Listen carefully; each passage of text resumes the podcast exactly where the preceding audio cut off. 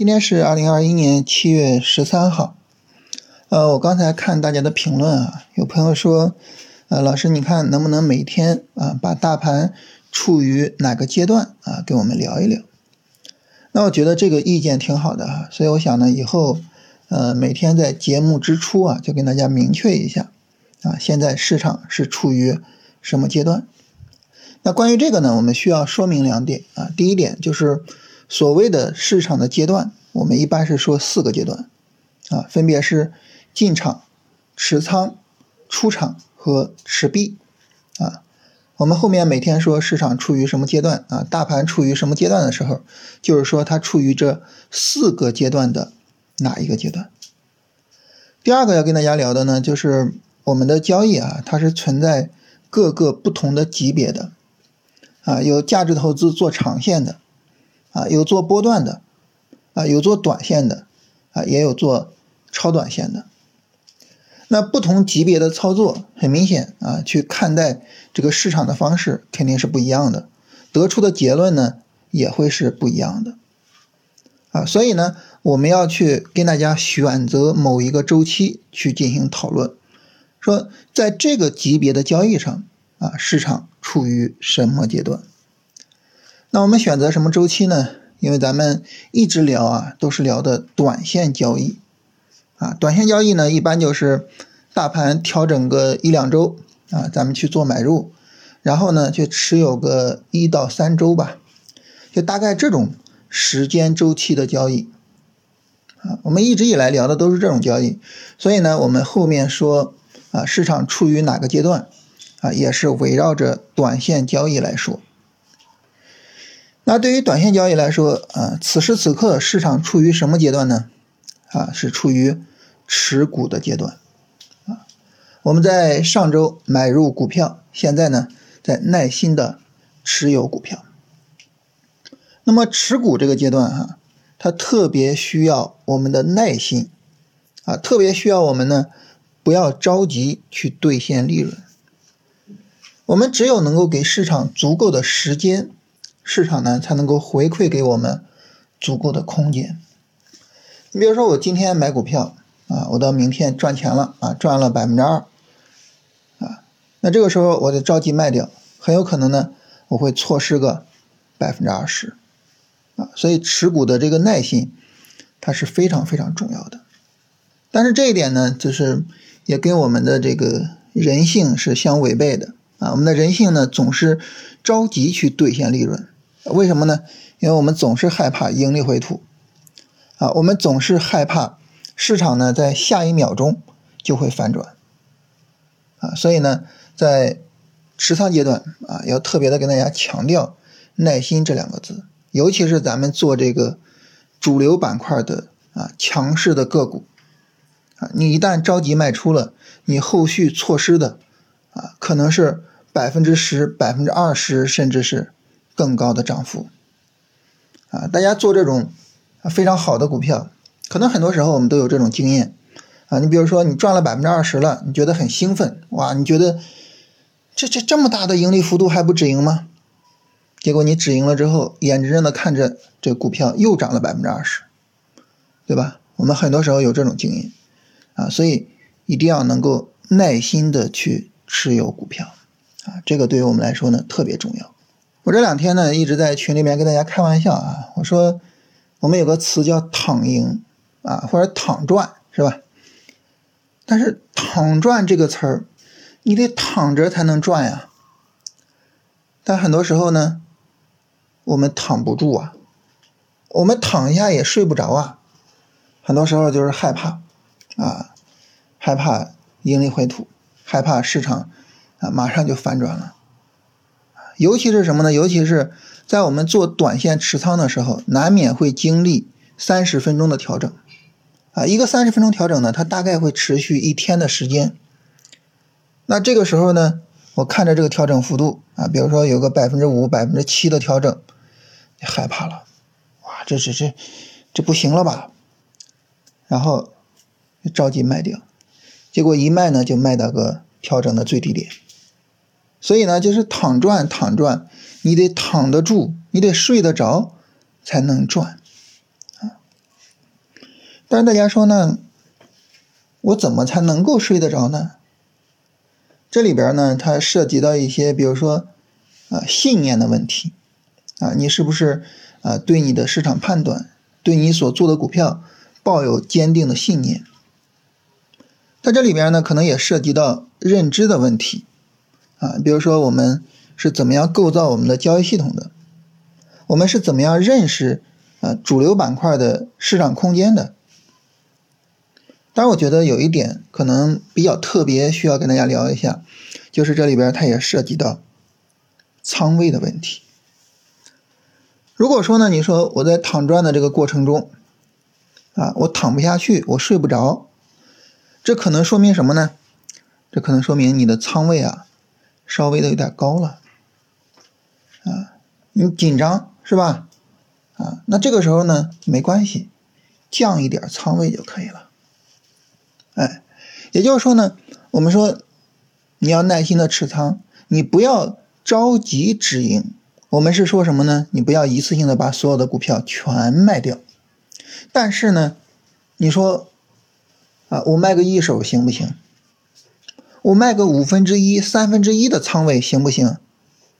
那可以，是吧？那可以，那没有问题。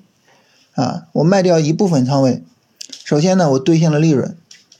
而且呢，我能够看到你卖掉仓位之后，这个软件上显示的你的盈利比例会大幅度的增长。哇，那个时候是吧？我们的这个多巴胺的分泌啊会非常强啊，会给我们带来一种幸福感。最重要的是呢，就是在这种情况下，你进可攻，退可守啊。它继续涨没关系啊，我还有仓位啊。它跌下来也没关系啊，我的盈利回吐变少了呀。所以仓位的这个调控啊，它是一个非常重要的工具啊，我们可以去做一个充分的利用。我们不要总是要求自己，我一次性的去买入，然后呢，我一次性的去卖出，这个时候呢，给我们的心理压力就会过大啊。我总是想着，哎呀，我买的时候能不能一买就涨啊？我卖的时候能不能卖到最高点呀？但是你想，哎呀，这太难了，对不对？所以呢，我们总是会有过大的心理压力。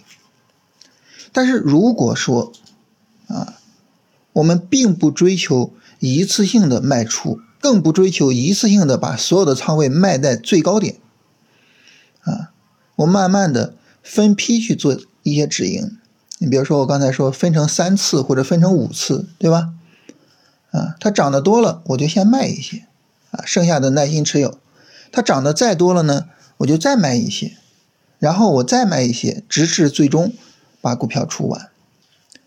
那这个时候，你说我们是不是心理压力就没有那么大了呢？我们是不是既能够更加耐心的持有，同时又能够比较轻松的、比较放松的把我们的股票给卖到高位呢？我觉得这是有可能的。所以呢，就是，呃，我们一方面呢，可能需要提升我们持仓的信念；一方面呢，可能我们需要从认知上啊，去研究一些交易方法，怎么样能够更好的做市场判断，更好的去做仓位的处理。但是我想呢，还有一个方面啊，就是仓位这个方面，它也很重要。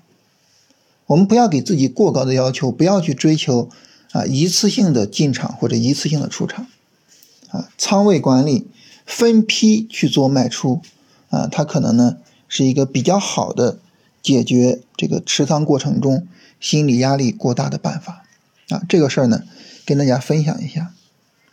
但我们最终还是要跟大家强调，就是无论啊，我们说信念也好，啊，谈认知也好，还是聊这个仓位的管理也好，我们最终的目的都是这两个字，啊，躺赢。啊，我们能够真的躺下去，我们能够睡着，然后，然后我们就赢了。啊，归根结底就是这两个字，你能够实现这两个字，怎么做都行。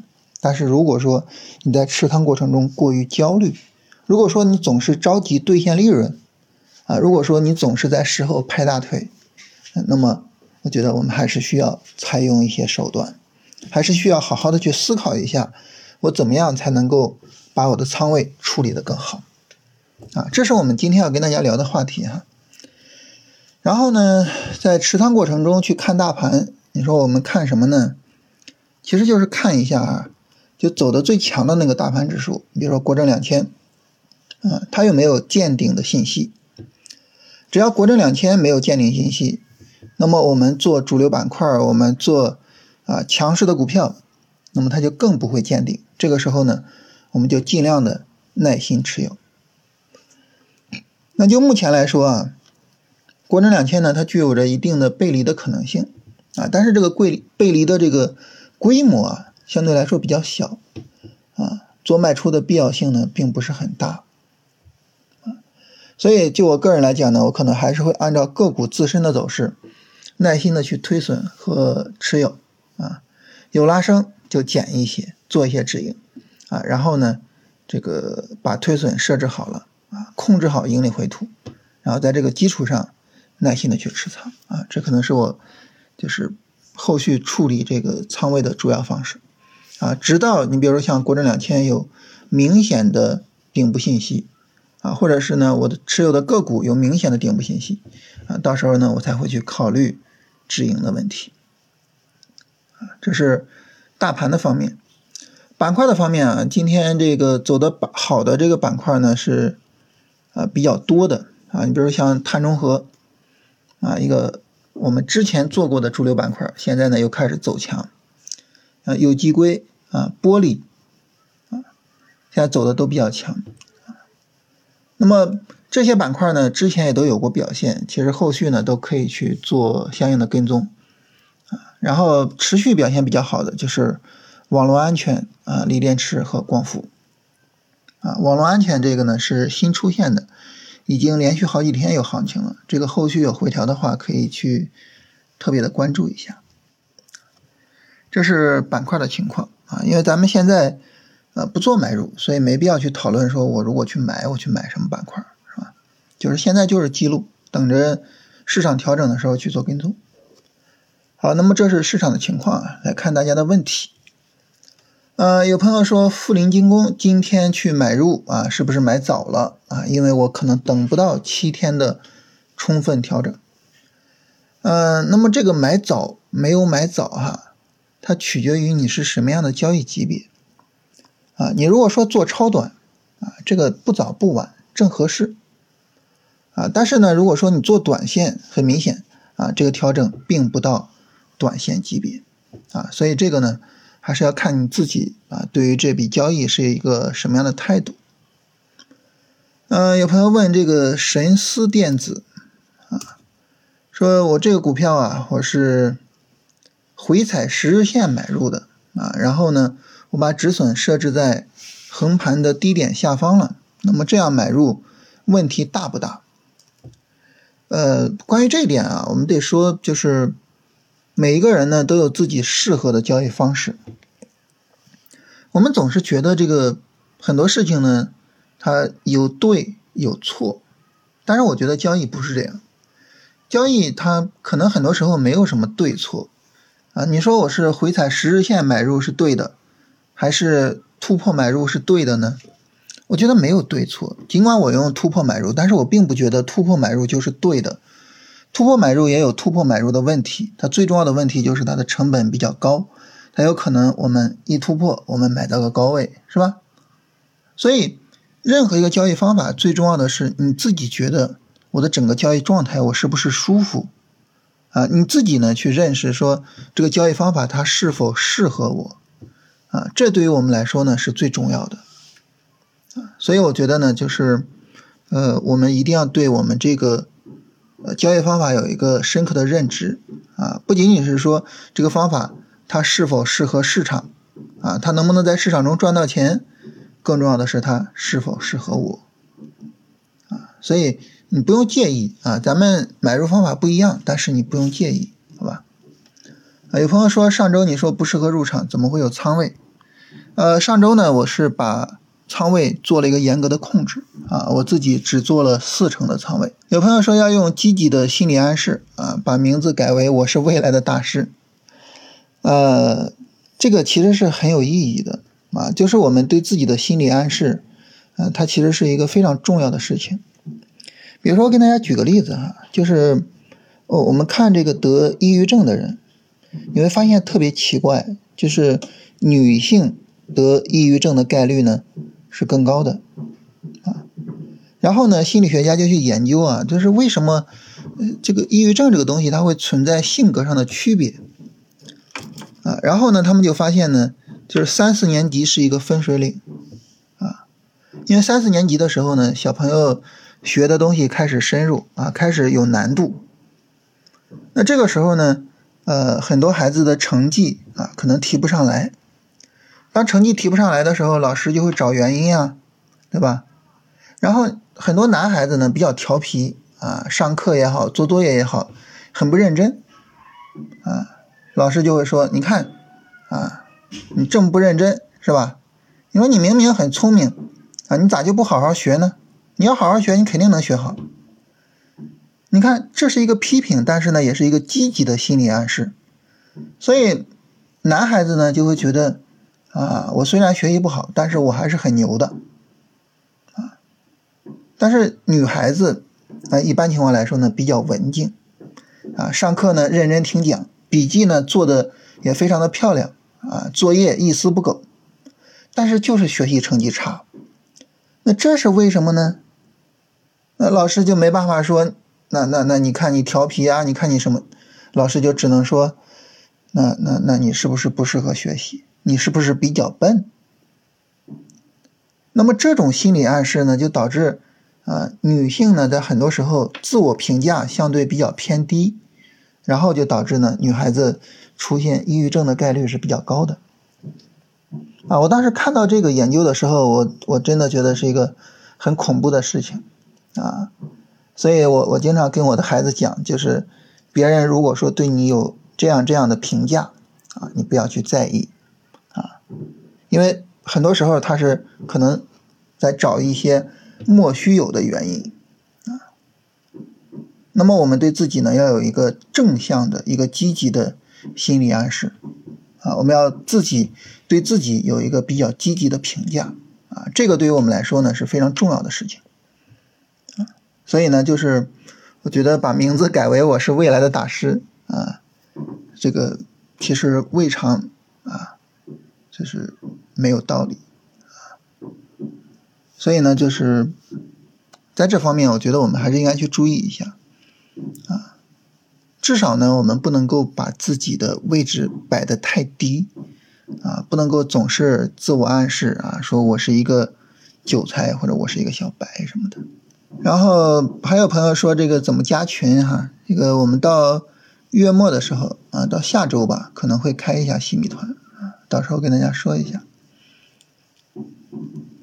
好，那么其他的这个朋友哈，有一些给我们留言是比较支持我们的啊，也有一些留言不支持啊，甚至是这个一些不好的评价，这个其实都没关系啊。我觉得一个节目也好，一个交易方法也好啊，这种东西呢都是讲缘分的啊。大家呢有缘啊，你听我说呢，你就觉得很舒服啊，我愿意听啊。咱们没有缘分呢。你就觉得啊，我说的都没啥用，啊，这个没有关系。但是我觉得每一个人呢，比较重要的就是去重视那些跟他有缘分的人啊，所以我也是这样一个态度。在这一点上呢，我比较欣赏，就是有一本书啊，就是大家也可以去看一下，我觉得特别好啊，对我们做交易也很有启发，叫做《遥远的救世主》啊。在这本书里面呢，主人公就提了一个说。啊，对待缘分的一种方式，叫做随缘惜缘不攀缘。啊，随缘我们好理解是吧？这个呃，大家来听我们节目啊，你喜欢不喜欢，这都是我们的缘分是吧？随缘惜缘就珍惜缘分啊。那么我们珍惜缘分的方式呢，就是我们啊，尽可能的把这个节目做得更好一些。啊，大家呢有一些比较有益的建议啊，比如有朋友说这个啊，现在市场处于什么阶段啊？你跟我们明确的说一下啊。大家有这种有益的建议啊，我们都会采纳啊，这叫珍惜我们之间的缘分啊。当然最后一条呢，就是不攀缘啊，不上赶子去求着谁来听这个节目是吧？有缘啊，咱就相聚；无缘呢，啊，我们这个擦肩而过，各道一声珍重啊，也就罢了，是吧？随缘惜缘不攀缘啊，我自己是特别喜欢这样的一种状态。也希望呢，能够在后面的节目里边哈，更多的和这些有缘人啊，我们一起讨论市场啊，讨论交易，一起呢能够获得一个共同的进步。好，我们今天呢就聊这些。